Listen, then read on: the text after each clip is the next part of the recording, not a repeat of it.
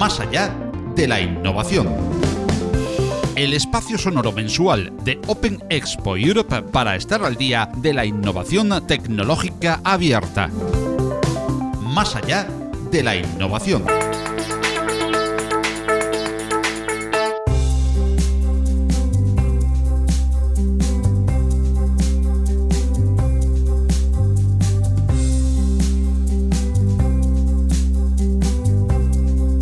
Hola, ¿qué tal están?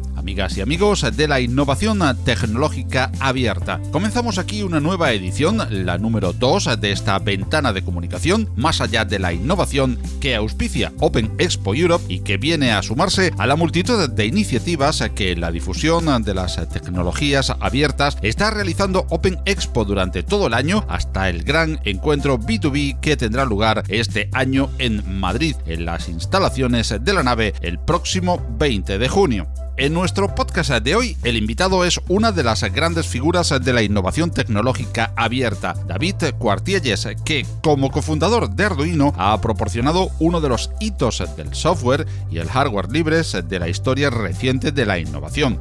Con David Cuartielles hablaremos, por supuesto, de Arduino, pero mucho más allá reflexionaremos de otros aspectos de la tecnología y de su intensa vida de investigación y docente.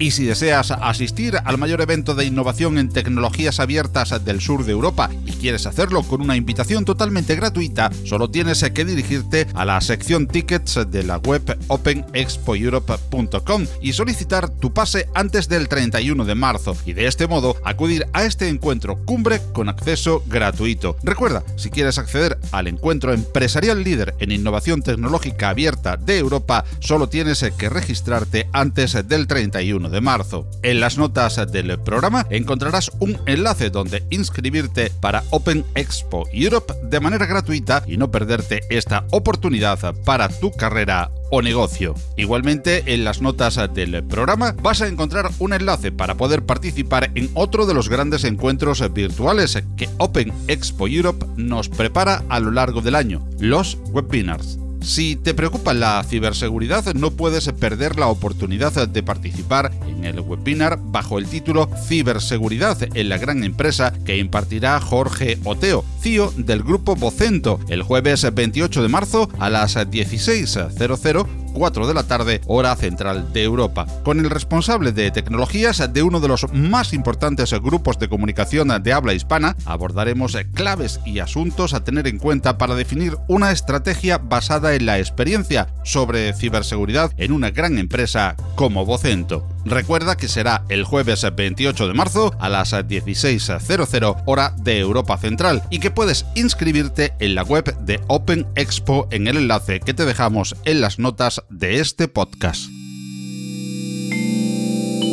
Más allá de la innovación.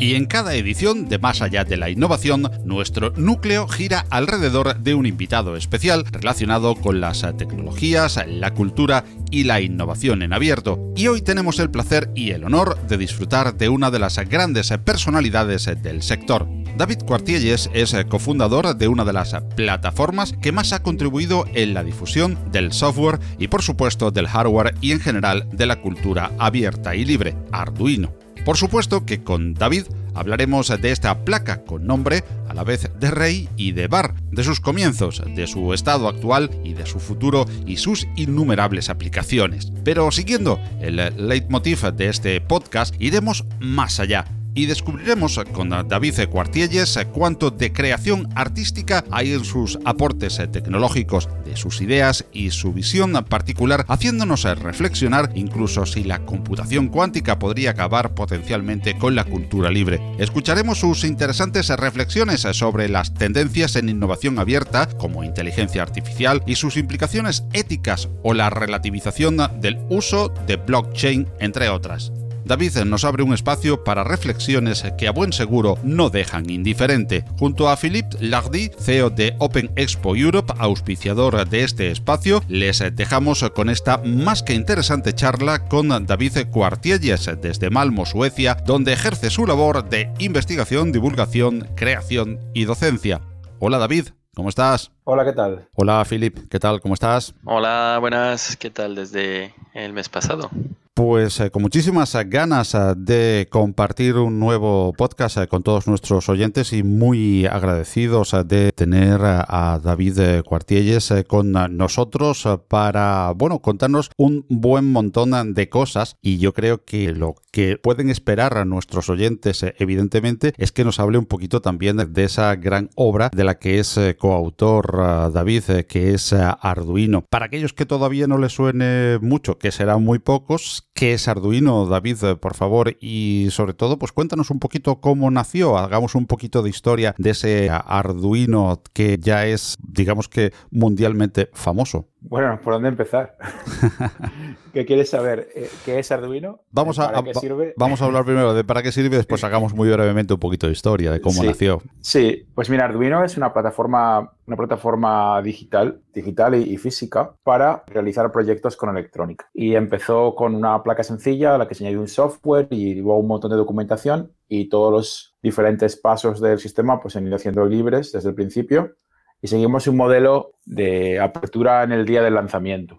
Porque como incluimos hardware y demás, y aparte hemos descubierto que nos copia constantemente, que por eso es abierto, pues preferimos hacerlo de esa manera para que no, no tener demasiadas, demasiadas interrupciones en el proceso de creación. Porque si no con el hardware, pues nunca lanzaríamos. Ese es el gran problema, ¿no? Hagamos ahora un pelín de historia. David, ¿cómo nació? ¿Dónde detectéis la necesidad y por qué surge Arduino? Pues sí, mira, el tema es que yo soy profesor en la Universidad de Malmo en Suecia desde hace 19 años y mi socio Máximo también es profesor, eh, en este caso en varias universidades alrededor del mundo. Y coincidimos en la, Escuela de Diseño Interactivo de Ibrea en 2005. Cada uno veníamos por nuestro lado con, con haber creado diferentes sistemas para que los alumnos que estudiaban diseño industrial y diseño interactivo pudieran crear dispositivos digitales interactivos desde, pues, prototipos de nuevos aparatos del hogar hasta instalaciones artísticas. Porque nos dimos cuenta que cada vez la tecnología era más y más pequeña, iba a caber dentro de cosas ridículas y que, va a tener sentido hablar de, por ejemplo, poner eh, sensores en un bolígrafo. Y que cuando llega ese momento, pues tendríamos que ser capaces de responder desde un punto de vista del diseño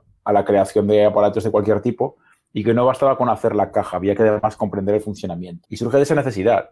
Pero además era una, situación emergente en la que en todo el mundo surgieron placas por todas partes, ¿no? En diferentes lugares. Y Arduino pues llevó la palma y fue la que más triunfó en ese momento. Y bueno, triunfaron dos, ¿no? Eh, realmente Arduino y también Raspberry Pi, ¿no?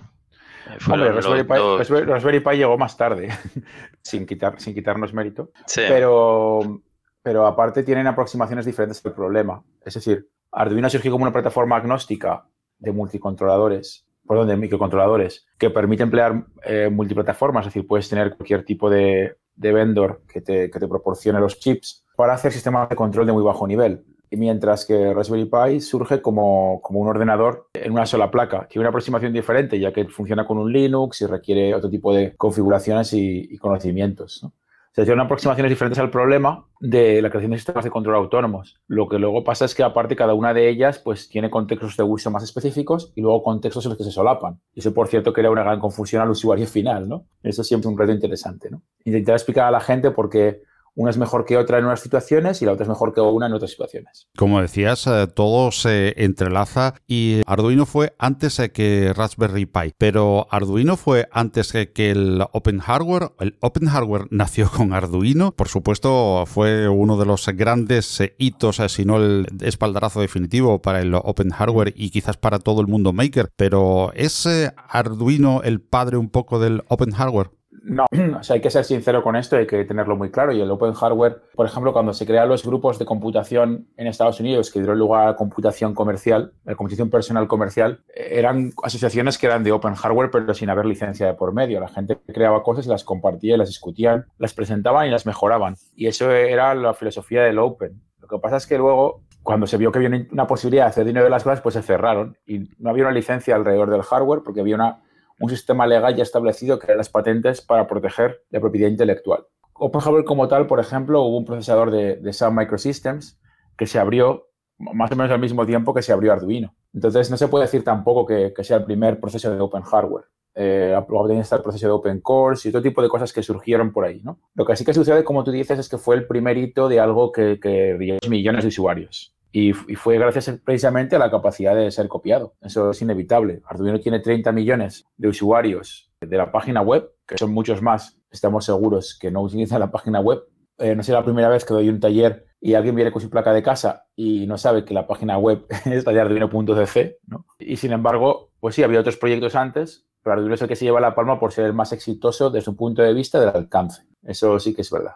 Y has mencionado, bueno, la posibilidad de hacer de Arduino también pues una empresa eh, que, bueno, eh, genere unos beneficios y pueda continuar con su labor también empresarial. Arduino precisamente no se destaca por tener unos precios elevados, eh, sino unos precios muy ajustados en las placas y en todo el mundo open hay esa especie de, bueno, contradicción, lucha entre lo libre y lo gratis. Evidentemente tenemos cada vez más y mejores ejemplos de que lo Open puede eh, generar pues un retorno adecuado a las inversiones que se hacen y lo Open está triunfando en muchísimos eh, aspectos. Arduino también ha puesto su granito de arena a hacer rentable una inversión con precios ajustadísimos. ¿Cuál es el modelo en el que se basa Arduino para hacer viable la producción de esas placas?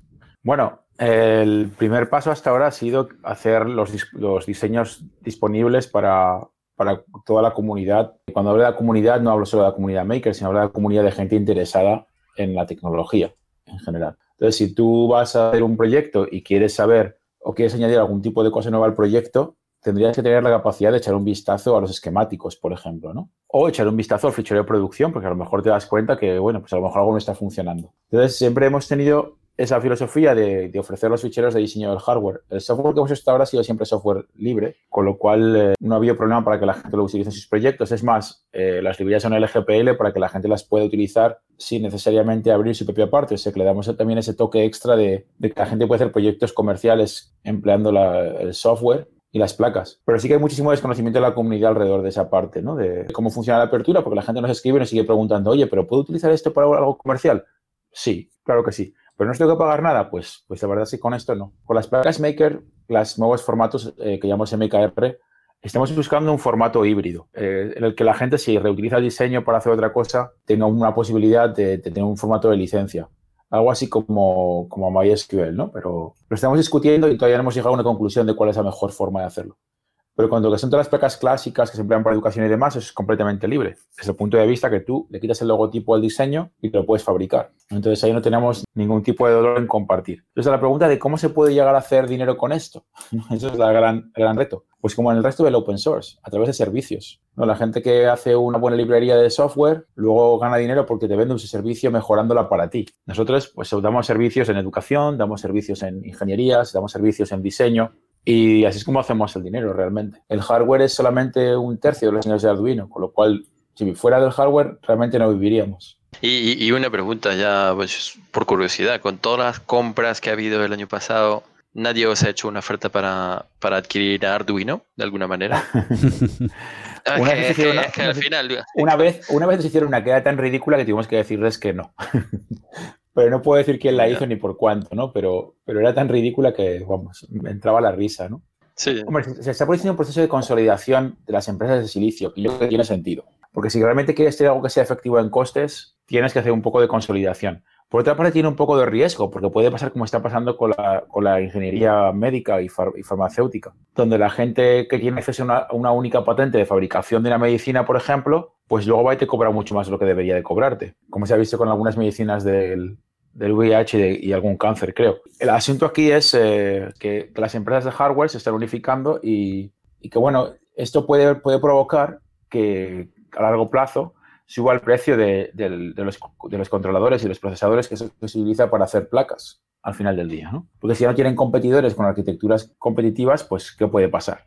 Pues por ejemplo, Microchip y Atmel es un ejemplo. Eran grandes competidores de repente Microchip absorbió a Atmel. Lo que, lo que sí que sucede es que, es que bueno, hay diferentes filosofías y por ejemplo Atmel trajo una filosofía de acercamiento a la creación de hardware que no existía antes la filosofía anterior era yo te regalo los chips para que hagas pruebas, pero no tienes que pagar el sistema de desarrollo, que es lo que tenía Microchip. Y Admet lo que hizo fue decir, no, yo te hago un compilador basado en GCC, que es gratuito y libre, y entonces tú me pagas por los chips, pero por todos los chips. Y se demostró que ese, era un formato que la gente prefería. Y pasamos de tener un mercado completamente dominado por Microchip a tener un mercado controlado en un 90 y pico por ciento de los 8 bits por Atmel. Entonces, ¿qué pasó? Pues que, se demostró que tenía sentido regalarle a la gente el compilador gratuito, porque de esa manera podía trabajar muchísimo más y en profundidad. Las otras empresas empezaron a hacer lo mismo. Samsung empezó a hacer lo mismo, Sony empezó a hacer lo mismo, Intel empezó a hacer lo mismo. Entonces hemos visto microcontroladores de alto nivel y microprocesadores que de repente se pueden, para los que se puede compilar software con compiladores abiertos, por lo que los cuales no pagas por las herramientas, lo cual tiene bastante sentido.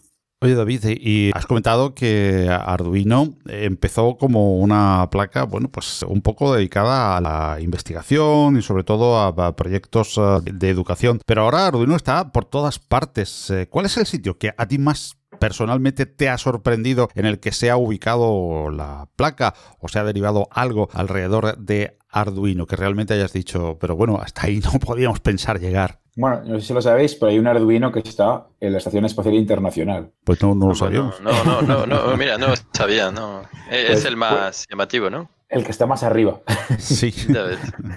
sí, estos son unos experimentos científicos que se pueden hacer para que colegios puedan lanzar experimentos en la estación espacial. Estación espacial. Estoy fatal. Estación espacial. Y, eh, y bueno, tú haces un experimento en clase, por ejemplo, de radiación de luz y luego lo repites en microgravedad para ver si el resultado es el mismo. Y te envían el software de vuelta de la estación espacial a tu ordenador para que puedas comparar las gráficas. Ese es un experimento muy interesante. Y bueno, es una cosa que vamos a lanzar este año en colaboración con alguien, pero bueno, que esa es una de las cosas más increíbles que he visto últimamente. Pero he, he visto arduinos en, en todas partes. Hay una empresa de Canarias que lo tiene unos drones submarinos que van a mil metros bajo el agua. Para que te hagas la idea, o sea, está desde lo más abajo a lo más arriba. Y entre medio se emplea para un montón de cosas. Yo lo he visto emplear en Microsoft Research, por ejemplo, para hacer proyectos de, mejoras de capturas de imagen, controlando un acelerómetro de alta precisión para, para eliminar cuando la imagen sale borrosa porque se mueve la cámara, por ejemplo. Para los nuevos sistemas de, de tacto de los móviles en Apple también se ha utilizado para prototipar cosas ahí. Se, utilizan en los sitios más increíbles que te puedes imaginar.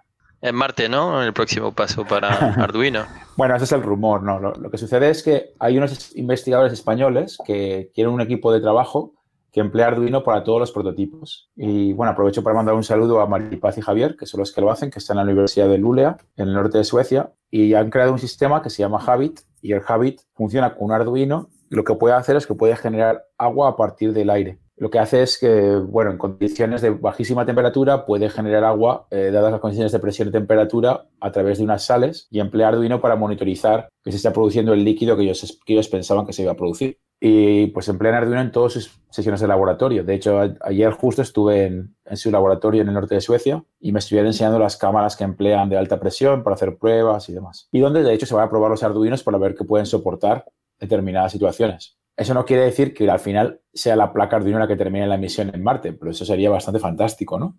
Sí, sí, sería genial. Es que esto sería súper llamativo. Y, y, dentro de los sensores que existen creados por las comunidades o creados por empresas, ¿cuál echas en falta? ¿Echas en falta algún, algún sensor en particular o alguna, alguna cosa que has pensado y que todavía no existe eh, yo, creo que muchos sensores, yo creo que muchos sensores, eh, prácticamente existe de todo. El problema que hay es que tiene un precio muy alto. Entonces, nos encontramos en esa situación clásica en la que alguien ha invertido mucho dinero en I+.D. y quiere tener un retorno de inversión y entonces no puede hacer algo un poco más barato. Y a mí, por ejemplo, sí que me interesaría tener sensores que puedan trabajar en todo tipo de líquidos y te puedan dar concentraciones diferentes de, de sustancias, por ejemplo, el pH del agua, cantidad de oxígeno, cantidad de nitrógeno, etcétera, que podrían permitir hacer experimentos muy interesantes, pero además podrían permitir en situaciones yo qué sé, pues en el tercer mundo de sistemas de control de regadíos, por poner el caso, ¿no?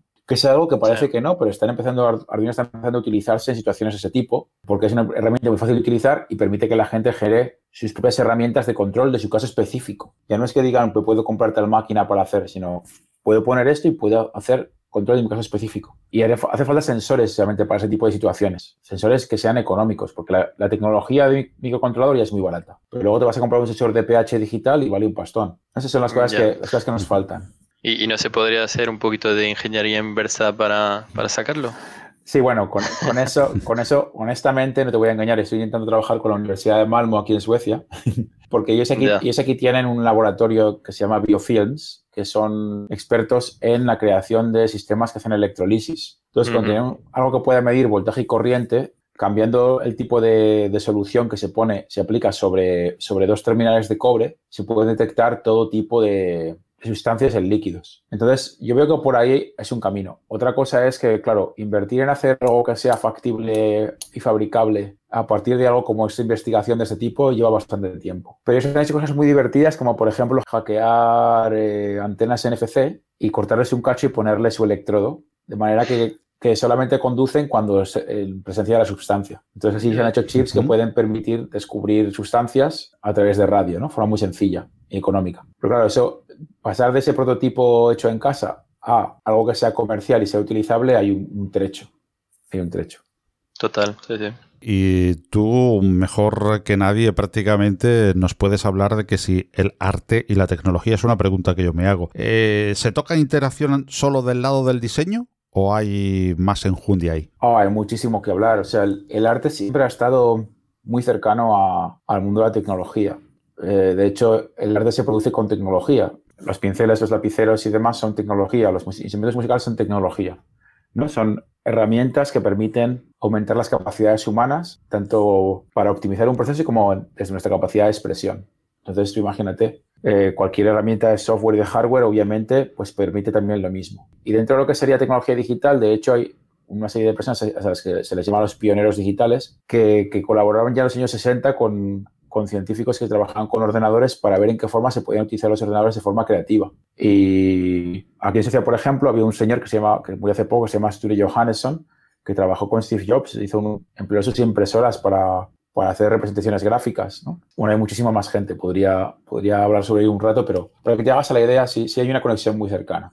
Y lo que tiene, la ventaja que tiene el arte desde un punto de vista más conceptual es que te permite ser irreverente y, preguntarte cosas que, que, no te preguntas de otra forma, ¿no? Te permite romper algunas normas y al romper esas normas pues pueden salir cosas que no habrías hecho de otra forma. Ese es, el, es uno de los trucos que tiene, ¿no? Eh, más interesantes. Está quizás poco valorado el arte dentro de este mundo que en el, al que estamos más habituados, son los que estamos hablando aquí, probablemente la mayoría de los oyentes eh, del, podcast. Es un, mundo que, queda muy lejos, pero que tú has estado desde siempre conjugando, ¿verdad? El mundo del arte y de la tecnología. Hombre, desde siempre que, que he tenido posibilidad. O sea, yo, yo dejé yo dejé el mundo de la ingeniería en el año 99 para irme a dar clase en una escuela de arte y comunicación. Yo estaba diseñando chips en Siemens. Bueno, estaba, estaba, pasaba de, mi fase de pruebas a ser contratado, ¿no? Tenía 24 años y me dieron la oportunidad de ser profesor en una escuela de arte y comunicación y no me lo pensé dos veces. Me fui a vivir a Suecia y cambié mi, mi modo de vida. Porque me producía muchísima curiosidad ese acercamiento de, acercamiento de la persona hacia la máquina, pero para emplearla como herramienta de expresión y no solamente como herramienta de optimización de procesos. O sea, a mí me gusta mucho ver pues, qué posibilidades te puede dar la tecnología para crear cosas. Y la estudio desde ese punto de vista. Yo si quiero ver, por ejemplo, que un microcontrolador de 8 bits puede darme más velocidad de datos en un pin, es porque quiero hacer sonido con él. No es porque quiera transferir más datos a otra parte del mundo. Es porque quiero hacer un instrumento musical, es porque quiero controlar un motor que va a mover un pincel o cualquier cosa por el estilo, ¿no? Entonces me gusta mucho poder trabajar con eso. Y me gusta también porque es liberador, porque estamos todo el día empleando la tecnología como, como herramienta de casi, casi eh, de perfeccionamiento de nuestra vida en lugar de emplearla como herramienta de relajación. Cualquier cosa puede valer para las dos, para las dos eh, situaciones. Y bueno, a mí la tecnología me permite yo creo que me permite, igual que otra gente, hacer ese tipo de cosas. El problema es que, claro, cuando, cuando te, te, cuesta mucho dinero, por ejemplo, comprar un ordenador y comprar un teléfono y comprar motores y comprar cosas, pues a lo mejor eh, correr el riesgo de que se te vaya corriendo un ordenador con unos motores y choque contra una pared te hace mucha ilusión, ¿no? Puede ser un proceso interesante. hay, que, hay, que aprender, hay que aprender a verlo con cierta, con cierta distancia. Entonces te permite verlo como una herramienta más. El problema que tenemos es que, claro, mucha gente lo ve como que es esa cosa que le ha costado tanto esfuerzo tener y, es tan, tan altamente valorada que, bueno, que no quiere experimentar más allá porque no quiere arriesgarse a, estropearlo. Y me pasa mucho estar con, con, alumnos en clase de diseño, por ejemplo, y decirles, dale a compilar, no se va a romper nada. Y, y es un programa que han hecho en Java, a lo mejor. Dice, no, pero es que no sé si va a funcionar, pero digo, pues no va a pasar nada. Se lo va a compilar, no, no va a pasar nada. Piensan que al darle el botón se van a borrar sus ficheros, va a explotar y, ¿no? y se lo va a pintar una línea en la pantalla. Entonces hay, Eso es, muy interesante también eh, ver situaciones. Ahora mismo, por ejemplo, estoy dando clase a, estoy dando muchos cursos simultáneamente, pero ahora mismo acabo de subir para esta entrevista, de darle clase a, a estudios de diseño industrial y están diseñando, hay una chica que está diseñando una lámpara, que es muy, muy bonita la lámpara, la verdad. Y eh, no habría podido, yo no habría podido hacerlo, ¿sabes? Cuando ella viene con su idea, ¿no? Y se crea una situación muy interesante de colaboración, porque ella tiene una serie de ideas de uso de cómo le gustaría que se comportase la lámpara. Casi, casi la personaliza, a la persona la personifica. Y yo veo que puede hacer el software para llegar a esa situación, ¿no? Y, y cómo se pueden conectar los sensores. Y, por ejemplo, le acabo de enseñar a esta chica a soldar. Y me decía, es que me da mucho miedo y tal. Le digo, Digo, ¿qué diferencia hay entre, entre coger una sierra, porque hay una sierra para cortar la madera que como pongas la mano, despídete de la mano? poner la mano encima de que poner ese soldador que solo está a 400 grados, ¿sabes? Lo único que hay que hacer es no ponerte en el ojo, pero todo lo demás va a ser sin problemas. Es interesante, pues eso, como, como tiene miedo porque dices, que puedo romper el sensor si lo caliento mal. Digo, por supuesto. También podrías coger un trozo de madera de caoba que vas a emplear para hacer una silla que vale más que ese sensor y destruirlo en dos segundos, pero si empleas bien la sierra no lo vas a hacer. Es, intentar traer a la gente a comprender que no es tan místico ni tan raro, es un material más que vale para construir cosas. Ya, pero se, puede entender el, el respeto. ¿eh? Yo creo que todos hemos pasado por allí también y todos hemos aprendido, pero yo me acuerdo de las primeras que me tocó soldar algo, no me sentía muy, muy cómodo. Lo, lo entiendo perfectamente. Sí, eh, Yo, yo, soy un poco egoísta con eso, porque si no lo sueldan ellos, lo tendré que soldar yo. Ah, vale, visto así ya es otra cosa, sí, ya, ese ya es otro tema. Y, a ver, sí que me gustaría volver y, ir un poco a, tu opinión sobre diferentes temas que yo creo que, son totalmente compatibles con eh, temas de, hardware libre, eh, pues que son temas de, eh, bueno, antes hemos hablado de Internet de las cotas, de objetos conectados por encima, pero ¿qué opinas pues de la inteligencia artificial, del blockchain, del big data? Eh, de temas de, de, ciberseguridad, si todo está vinculado. ¿Qué opinas de, de, lo que serían estas, estas tendencias, ¿no? O de, estos temas que tenemos encima de la mesa desde algunos desde hace unos años y otros que, que, han aparecido al, al, gran público hace poco? ¿Cuál es tu opinión sobre cada una de ellas? Bueno, la inteligencia artificial, por ejemplo, me parece un tema apasionante porque yo hace ya como cuatro años o cinco hablaba con un profesor de la Universidad de Zaragoza que se llama Bonifacio Martín del Río sobre hacer redes neuronales súper pequeñas en, procesadores de, de, 8 bits, ¿no? Para hacer pues, pequeños sensores que puedan, fueran capaces de distinguir pequeñas cosas, ¿no? De, pues solo pudiera decir, ¿es rojo o no es rojo? Cosas por el estilo, ¿no? Y él decía, sí, no hay ningún problema. Ese señor es un experto en el tema y decía, sí, se puede meter sin ningún problema, ¿no? Pero la, cuestión para mí siempre era, vale, se puede hacer, pero tiene sentido, ¿no? Esa era siempre, ¿no? la pared, ¿no? De decir, bueno, tiene sentido y ahí nos quedamos parados. Pues a lo mejor no, ¿no? Y sin embargo vemos que, se ha generado muchísimo interés porque, porque se ha visto la posibilidad de, optimizar procesos, de ahorrar tiempo, de hacer un montón de cosas. Y pues eso, la gente ha empezado a utilizar inteligencia artificial para un montón de cosas. Yo creo que sobre todo porque se ha simplificado lo que sería el entorno de programación para poder trabajarlo. Se han creado una serie de librerías que hace muy fácil empezar a trabajar porque hay un interés económico detrás muy fuerte, porque si deployamos todas estas librerías, las estamos entrenando más, con lo cual las empresas que las han creado tienen más acceso a conocimiento, con lo cual son mejores para los demás, pero sobre todo para ellos mismos. Y también porque siempre hay que dar un paso más con la tecnología y no se sabía cuál iba a ser el siguiente paso. Entonces, después de la web 2.0, no se sabía cuál podía ser el siguiente paso. Y el siguiente paso son los bots. Y para hacer mejor los bots, ¿qué hace falta? Pues inteligencia artificial. Y luego sé que se puede aplicar un montón de cosas más. La inteligencia artificial lleva con nosotros un montón de tiempo, no es que se haya inventado el año pasado, que es lo que piensa mucha gente. Ya con estos 50 años, lo único que sucede es que ahora el hardware empieza a ser capaz de permitir hacer determinadas cosas, ¿no?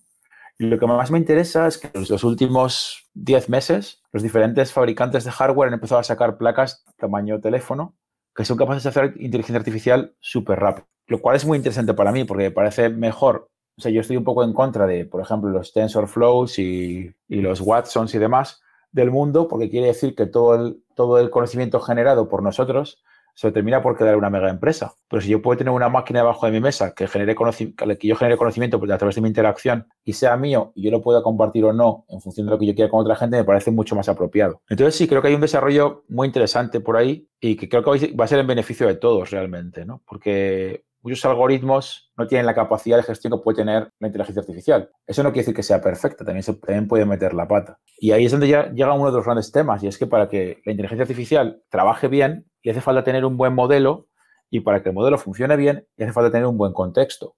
Por eso se da, se da de bruces con la privacidad. Porque como si queremos defender una privacidad digital hasta el extremo, no podemos entrenar la inteligencia artificial para que discrimine de la forma apropiada. Entonces pueden dar situaciones en las que nos ofrezca las bases equivocadas o, no nos trate como debería tratarnos, sencillamente porque, porque la hemos entrenado mal porque no hemos querido darle información sobre nosotros mismos, lo cual ha frenado la capacidad del modelo de entrenarse. Entonces ahí veo, ahí veo situaciones bastante interesantes a nivel ético en las que vamos a tener que decidir cómo diseñamos la inteligencia artificial para que le podamos dar los datos que hacen falta para que el contexto, pero que no se empleen de mala forma. Ese va a ser realmente el tema interesante. Y creo que se, que tendrán que crear instituciones, bien desde el IECubo, bien desde gobiernos, que trabajen con la ingeniería casi casi como con la medicina. Igual que tenemos el juramiento hipocrático para la medicina, deberíamos tener algo similar con la tecnología. Y que al entrar a estudiar ingeniería nos hicieran a todos jurar que no empleamos la tecnología para hacer el mal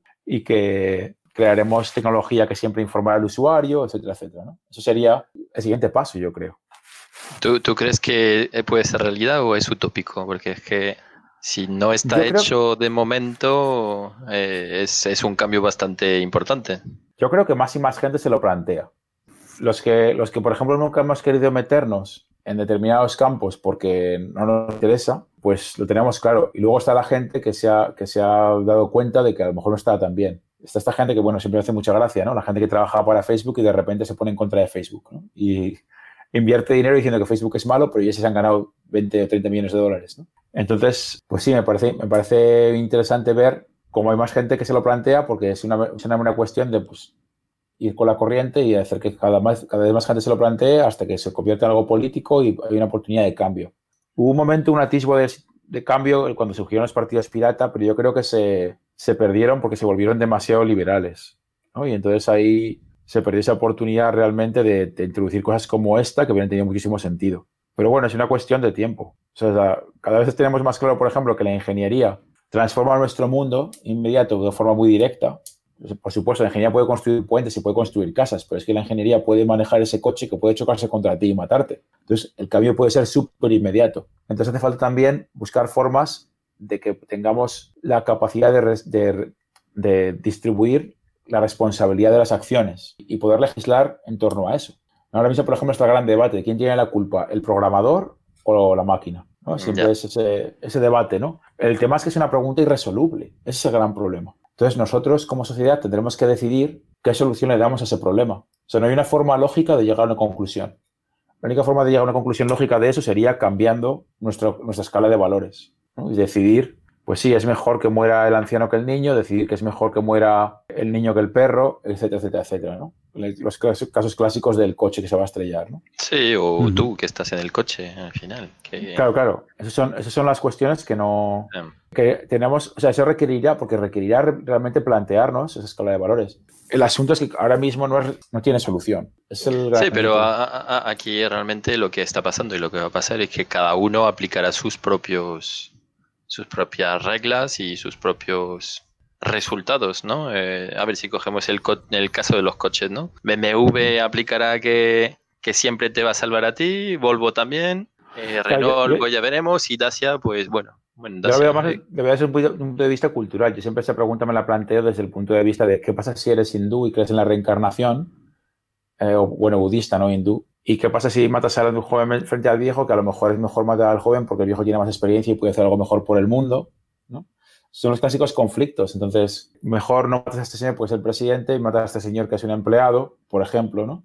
Esas son, son cuestiones que, bueno, pues te, te llevan a plantearte realmente el valor de, de la vida otra vez. ¿no? Entonces, cuando introduces esto dentro del mundo de la ingeniería, deja de ser jugar con los bytes y se convierte en otra cosa distinta. Y por eso digo que, habría que elevar el discurso y, habría que, y habría que realmente plantearse si la ingeniería, que hasta ahora sencillamente era una forma de optimizar nuestra vida, como ya tiene un control de determinadas situaciones, en determinadas situaciones tiene un control de nuestra vida de forma directa, de nuestra vida y de nuestra muerte, no deberíamos, como diseñadores de esa tecnología, hacer un juramento hipocrático. ¿no?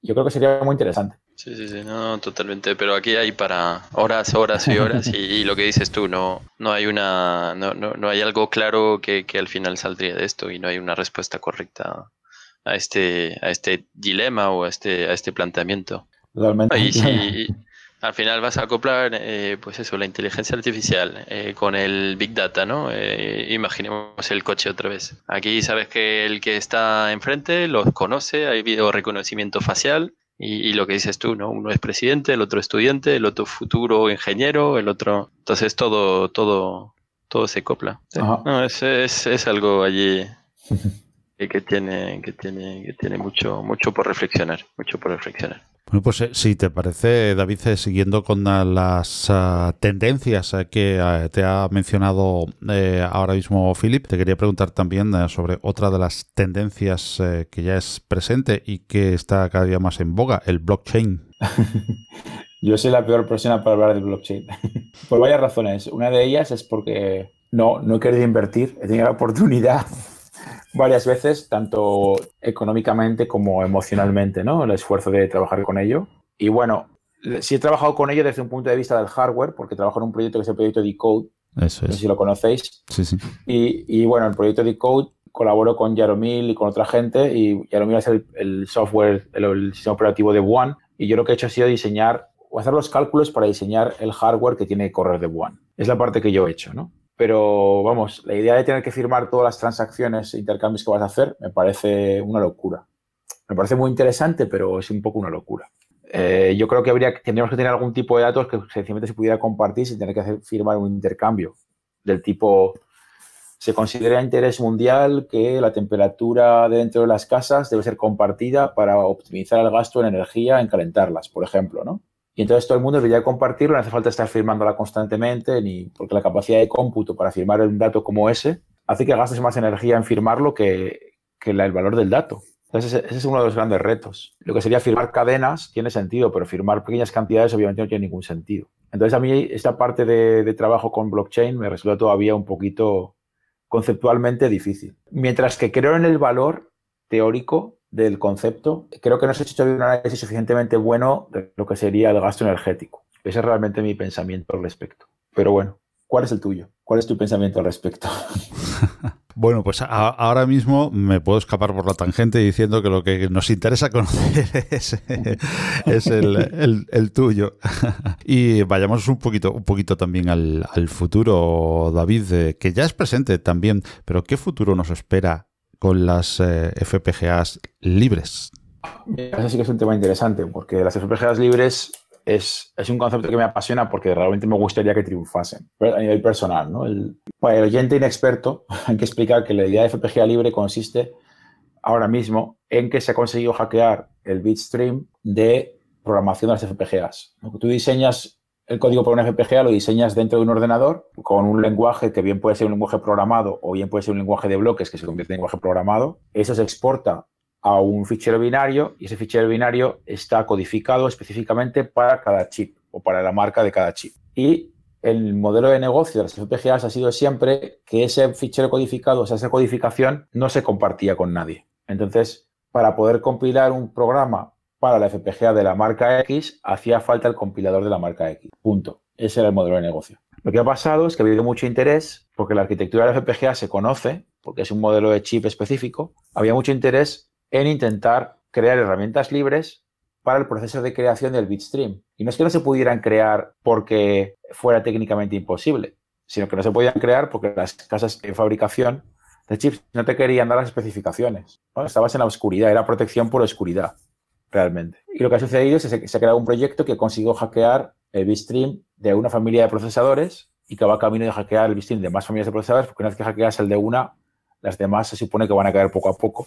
Y eso te permite programarlas. Pero ¿cuánto tiempo va a durar eso? Pues durará el tiempo que le apetezca al fabricante de chips hasta que decidan cambiar el bitstream otra vez. O hasta, que realmente... o hasta que decidan que su ¿Eh? modelo de o hasta que decidan que su modelo de negocio puede ser mucho más rentable, como hemos visto en muchas otras ocasiones y estamos eh, viendo. Exactamente, que es como pasó con los microcontroladores. Con los microcontroladores pasaba eso. Tú tienes que emplear el compilador de pago hasta que Atmel vino y ofreció el compilador en software libre, que es lo que expliqué antes, ¿no? Entonces, ese realmente es el, es el reto.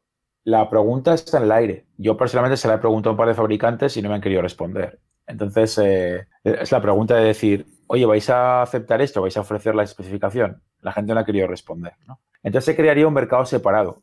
Y eso a esa gente no les, no interesa en el fondo. Se crea un mercado en el que competirían por ver quién hace el mejor software y competirían por quién hace el mejor, el mejor hardware, quién puede integrar más, más puertas lógicas. Y ahora mismo lo que hacen es que te venden un modelo integral y trabajas con ellos para todo. Entonces, claro, que le rompan su modelo monolítico no es muy interesante.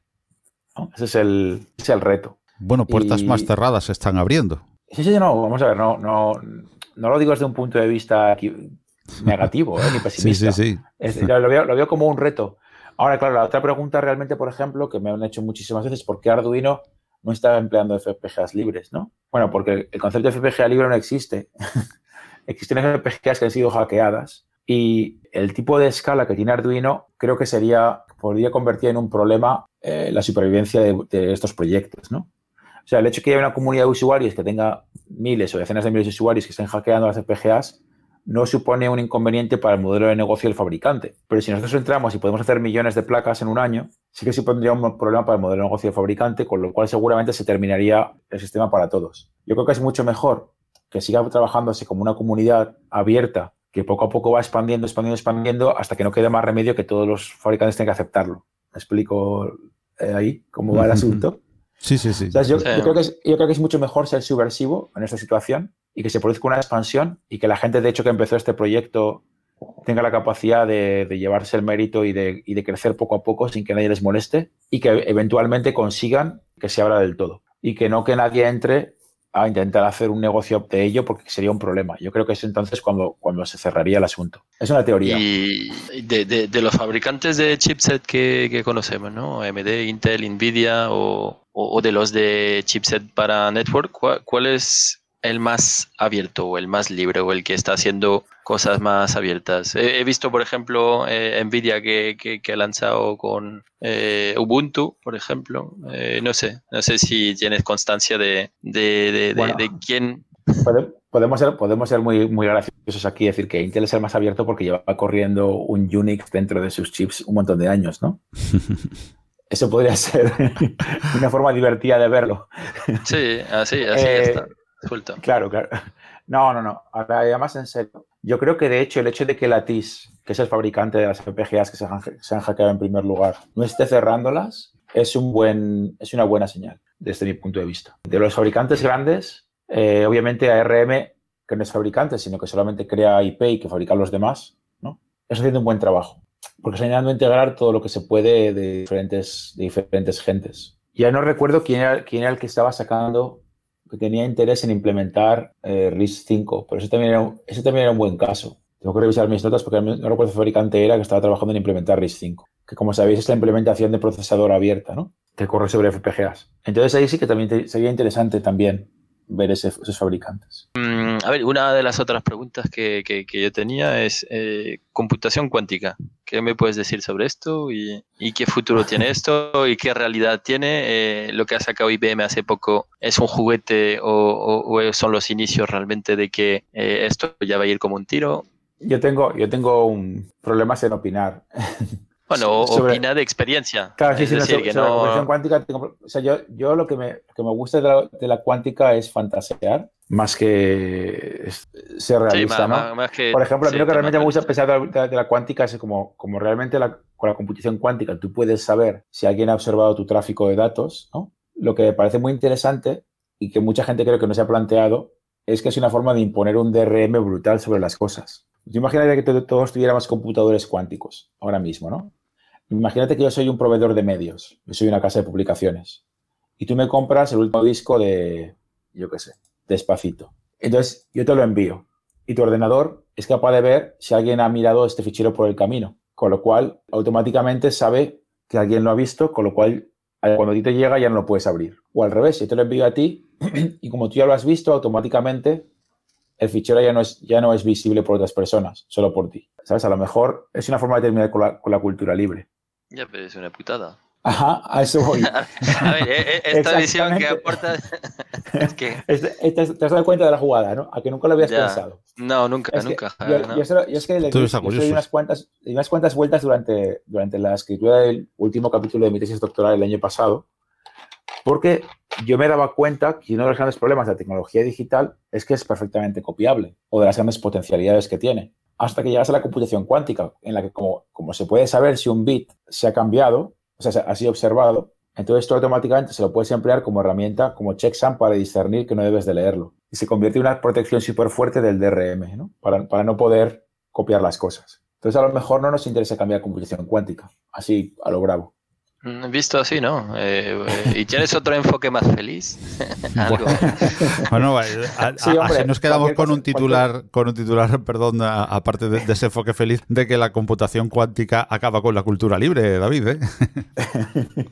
bueno, eso es una teoría, una teoría conspiranoica bastante potente. ¿eh? No... Sí, pero un buen titular, un buen titular. Lo puedes utilizar así si quieres, pero bueno, yo creo que es más... O sea, me obligaron a quitarlo de la tesis porque me dijeron justamente eso. Esto es súper conspiranoico. Y dijo, sí, tiene razón. Es verdad, es muy conspiranoico. Es una reflexión, es una reflexión a futuro que puede, puede ser o puede no ser. Lo, que, lo que es es que la tecnología permitiría hacerlo. Algo que ahora no se puede. Tú ahora un fichero digital está en un ordenador y no hay una tecnología que, que, lo destruya cuando lo has leído una vez. Sí, lo puedes implementar, pero si tú lo puedes copiar al tiempo que lo lees y automáticamente ya es copiable y reproducible, ¿no? Y ya no solamente desde un punto de vista así, sino desde, el punto de vista del usuario. Fíjate lo que pasó con los ficheros del último atentado este que hubo en Nueva Zelanda, que el tipo transmitió en directo por Facebook y les ha costado semanas, bueno, semanas han pasado, pero días, quitar los cientos y cientos de copias que se habían producido de ese fichero. ¿no? Es, es, el, es el tema, que una vez que la tecnología ahora mismo nos permite que una vez que algo ya ha calado a nivel de medios, nosotros como personas podemos decidir mantenerlo y seguir, seguir dándole vida. Pero estamos hablando de una tecnología que realmente podría implementar lo que podríamos llamar la memoria, ¿no? Eh, como la memoria humana, que no es perfecta, que sino que olvida. Podríamos implementar la memoria que olvida. O sea, sería muy interesante. Ya ves, sí, sí, no, súper interesante, eh, pero peligroso a la vez, eh, como dices tú.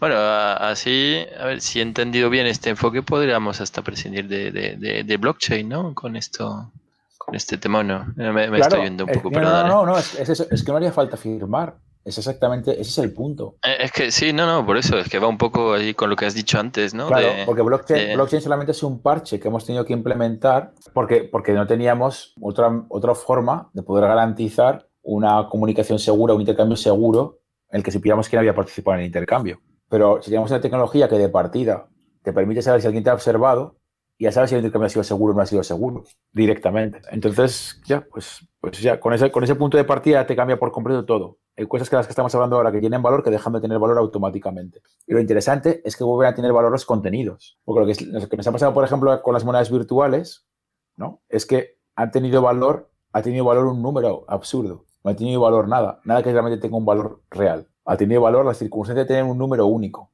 Sin embargo, eso también desaparece. Desde el momento que tienes que ya todo es único, el valor de, de algo dentro de un mar tan grande de todo hace que ya no tenga ningún valor. Entonces, lo que tiene valor es lo que va aportado a través de esos datos. Entonces vuelve a tener valor el contenido real. Es interesante porque todos los, todos los sistemas tienen que tener un equilibrio entre escala, o sea, una escala de valor que lo haga subsistir. Y aquí nos damos cuenta que vuelve a tener valor lo que tiene que tener valor. Bueno, podría seguir con esto durante horas, ¿eh? pero como veis... Sí, sí, sí, sí. creo, que, creo, que ya se comprende porque los estudiantes de doctorado se vuelven locos cuando ¿no? hay un índice altísimo de gente con problemas mentales. No, la verdad que cuando empezamos este podcast no, no pensaba ya, no, no, pensaba en la, en la parte más filosófica de, de todos eh, y, y, las implicaciones realmente eh, de, de, todo lo que hemos comentado. A ver, es verdad que la tecnología depende cómo lo uses, o de una manera o de otra, eh, los resultados pueden ser totalmente distintos. Y lo que dices tú, ¿no? Eh, una computación, eh, algo nuevo que puede cambiar eh, muchísimo las cosas, también se puede volver en nuestra contra y, y, quitándonos libertades, por una parte, pero volviendo a dar valor a lo que dices tú, a los, a los contenidos, ¿no? Ya. Una reflexión. Voy a salir de este podcast con más, más reflexión y más lecturas que con lo que las que entré. Aquí me vas a dar mucho trabajo al final. ¿eh? Quizás eso, eh, eh, eso es lo bueno. Oye, eh, David, y, para ir concluyendo, vamos a, preguntarte un poquito de, más ah, de, carácter personal. ¿Por qué ese cambio de Zaragoza hasta Malmo? ¿Qué encontraste allí que te, que te dejó por esas ah, tierras ah, del norte? Oh, pues fue el trabajo. Mucha gente... Aquí se viene por dos razones. Viene porque tienes una buena oportunidad o porque tienes una familia. O sea, lo que me pasó a mí fue que yo buscaba yo tenía muchísimo interés, como comentaste antes, en, la creación con tecnología. Y cuando yo me gradué en España, eh, hace 20 años, el que se graduaba de ingeniero tenía un gran futuro como ingeniero. Pero yo quería probar otras cosas. y en España no podía. No podía porque no tenía los contactos, no tenía la red que hace falta. Venía de una ciudad pequeña que es Zaragoza, en la que no había grandes oportunidades en ese, en ese campo en concreto. Y bueno, de repente surgió una oportunidad que me parecía de, lujo, que era irme a una escuela que estaba pensada y creada para trabajar con la tecnología eh, para la expresión artística y contemporánea, con lo cual lo vi claro como el día. O sea, eso es lo que me trajo a Suecia. Y no, me he ido por lo mismo. Yo tengo, tengo, un, tengo una suerte que muy buena y es que yo no tengo un trabajo, yo tengo un hobby hecho trabajo. he, tenido que, he tenido que buscarme un hobby de esos de verdad. He tenido que aprender a hacer jardinería para poder relajarme de mi día a día, porque me lo paso demasiado bien. Pues ahora, por ejemplo, son casi las seis y media de la tarde y cuando salga de aquí me voy a volver al laboratorio que tengo un par de alumnos ahí esperándome, por ejemplo. ¿no? Es el, llevo todo el día desde las nueve de la mañana con un alumno distinto cada media hora. Entonces son, son épocas y a mí se me aporta muchísimo. Bueno, pues dejo para, para Philip, al cual le hemos dejado en este, en este podcast, al igual que a mí, le has dejado pues eh, con, bastantes reflexiones. Dejo para él ya, ya la última pregunta y no te robamos más tiempo para que puedas también atender a, esos alumnos eh, sobre, sobre tu futuro. También te quería preguntar brevemente, antes, como te decía, de dejarle a él la, palabra, alguien que ha participado en algo tan importante dentro del mundo de la tecnología y de la tecnología libre como Arduino, ¿qué metas ahora se pone por delante, que le emocionen y que le empujen a seguir eh, creando hitos tan importantes como ese? Bueno, pues ahora mismo yo tengo dos, metas muy claras. Una de ellas, como dentro de, soy el CTO de educación de Arduino y quiero empezar a trabajar con países enteros, con, con grandes regiones de países grandes, en repensar cómo hacer la parte de educación digital. Y bueno, me gustaría seguir trabajando con eso. ¿no? Eh, ahora mismo en España estamos trabajando con el Ministerio de Educación. y hacemos un proyecto este para 220 colegios, de la mano del INTEF y con la financiación de la Estación Bancaria de la Caixa, que nos ha ayudado durante cinco años a, financiar proyectos educativos para que sea gratuito para las escuelas. Y bueno, me gustaría seguir haciendo cosas como esa. ¿no? Ahora mismo, pues estoy trabajando con gente en Uruguay, gente en Chile y demás, eh, buscando cosas similares. Ese es mi objetivo, el poder transformar la educación a nivel de secundaria, de preuniversidad y demás, para que la tecnología juegue un papel importante, transversal, todas las asignaturas, para que la gente pueda mejorar su proceso educativo. Porque el día, el día a día de hoy funciona con tecnología digital y creo que tenemos que buscar la forma de que forme parte de la educación. Entonces eso realmente me mueve un montón la neurona en mi cada día. Y mi otro, mi otro objetivo realmente es buscar sistemas más sostenibles a nivel, ecológico para la creación de productos para, todo el mundo. ¿no? Entonces, yo estoy obsesionado con la creación de bioplásticos y tenemos un proyecto que espero que empiece pronto, si nos dan la beca, para la creación de, carcasas con bioplásticos para tecnología educativa también. En primer, caso lo vemos para tecnología educativa, para hacer robots y demás, pero lo querríamos llevar a tecnología del hogar. Pues son, son objetivos claros. Bueno, yo para concluir, ¿qué libro nos puede recomendar o qué lectura no, nos puede recomendar para, para seguir en, este, en esta dirección, para seguir abriendo la, la, mente? Bueno, pues justo me acaba de llegar un libro ahora mismo que lo pedí porque lo leí durante mi, lo leí durante mi tesis y no lo pude conseguir en ese momento en impresión porque no estaba en papel y tuve que, que, robar PDFs de todas partes y ahora ya he conseguido comprar la versión en papel, que es un libro de, de MIT Press, que se llama eh, Writing and Unwriting Media Art History. Y cuenta la historia de Erkki Kureniemi, que es uno de los padres de la música electrónica, unos grandes luthieres electrónicos. No sé si suena a un grupo que se llama Pansonic y Erkki les creaba instrumentos musicales, pero antes los creó para él mismo desde los años 60. Se le considera uno de los padres filosóficos del teléfono móvil. Es un señor que, que vivía toda su vida documentándose, documentando personalmente todo lo que hacía. Tomaba fotografía, vídeo, VHS, Betamax, MiniDB, digital y su idea, bueno, tenía un montón de diarios escritos y su idea era que para el año 2048 habría una inteligencia artificial tan fuerte que a través de los trazos que él dejase de su vida sería capaz de replicarle. Esa era su idea. Entonces aquí hay un par de, hay un par de académicos finlandeses que han escrito este libro que recoge realmente pues lo que es su pensamiento y analizan sus, sus archivos personales y demás me parece muy interesante porque os puede dar más ideas también ¿no? de pues, todo lo que sería inteligencia artificial, hacia dónde puede ir y cómo hay gente pues, que la ha visto ya clara desde hace muchísimo tiempo. ¿no? Y realmente yo creo que uno de los capítulos que hay de Black Mirror está inspirado en la vida de este hombre. ¿no? Toda esta idea de que en el futuro podrán recrearte a través de los datos que dejes disponibles. Sí, pero no, no tendrás conciencia. Bueno, eso es discutible.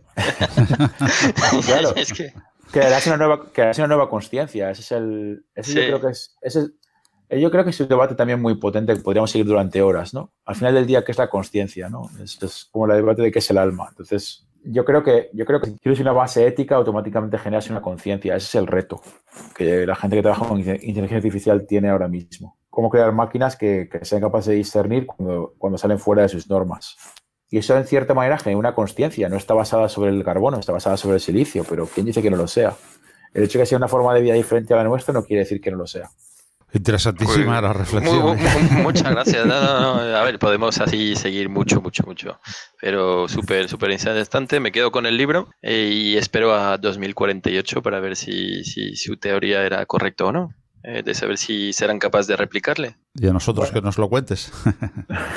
sí, bueno. Yo creo que todavía estaremos por aquí. Sí, sí, sí. Yo creo, espero que sí, que todavía andaremos por aquí. Queda poco, ¿no? 20, 29 años. Bueno. Vosotros sois más, bastante más jóvenes que yo. No, no, no, no te, lo no te lo tomes así, Paco, que tú también estarás por aquí. Bueno, soy, yo soy joven en, eh, en espíritu. Bueno, pues, pues muchísimas gracias, eh, David, por haber eh, compartido este tiempo de podcast con nosotros. Gracias, Felipe Lardi. Muchísimas gracias por haber compartido este tiempo, estas reflexiones y habernos dejado, pues, no solamente datos, sino sobre todo eso, reflexiones para este, este tiempo de podcast en más allá de la innovación. Te emplazamos para seguir compartiendo opiniones, para seguir compartiendo información y sobre todo, pues eh, como decíamos, eh, para seguir eh, compartiendo pues esas inquietudes alrededor de la tecnología, del arte y de la cultura en, en abierto. Gracias, David. Muy bien, chicos, gracias. Hasta luego. Muchas gracias a ambos. Más allá de la innovación. Tu cita mensual con la innovación tecnológica abierta de la mano de Open Expo Europe.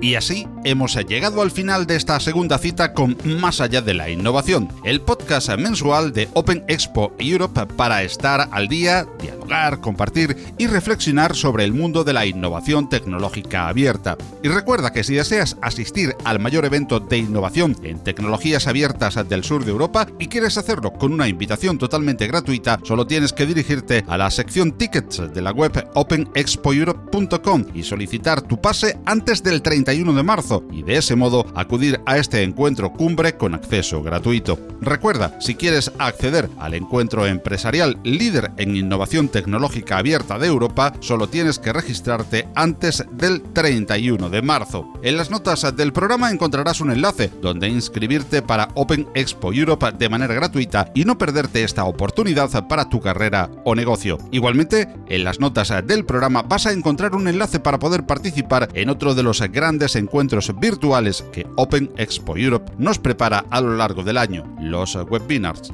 Si te preocupa la ciberseguridad, no puedes perder la oportunidad de participar en el webinar bajo el título Ciberseguridad en la gran empresa que impartirá Jorge Oteo, CEO del grupo Vocento, el jueves 28 de marzo a las 16.00, 4 de la tarde, hora central de Europa, con el responsable de tecnología de uno de los más importantes grupos de comunicación de habla hispana, abordaremos claves y asuntos a tener en cuenta para definir una estrategia basada en la experiencia sobre ciberseguridad en una gran empresa como Vocento. Además, podrás participar e interactuar como oyente en la parte final del webinar. Recuerda que será el jueves 28 de marzo a las 16.00 hora de Europa Central y que puedes inscribirte en la web de Open Expo en el enlace que te dejamos en las notas de este podcast. Toda la música de Más allá de la innovación procede de incompetence.com bajo la dirección de Kevin MacLeod y se licencia Creative Commons, al igual que todos los contenidos del podcast con atribución compartir igual. Más allá de la innovación es distribuido por Google Spotify, Evox, Spreaker y a través del feed principal en la web openexpoeurope.com. En todos estos lugares encontrarás la posibilidad de enviarnos comentarios y sugerencias a través de los espacios habilitados para vuestra participación. Te agradecemos la atención que has dedicado a este programa y te emplazamos al próximo mes en nuestra nueva cita en la red. Hasta entonces, recibe un cordial saludo de todo el equipo de profesionales de Open Expo Europe a través de Más allá de la innovación. Hasta luego.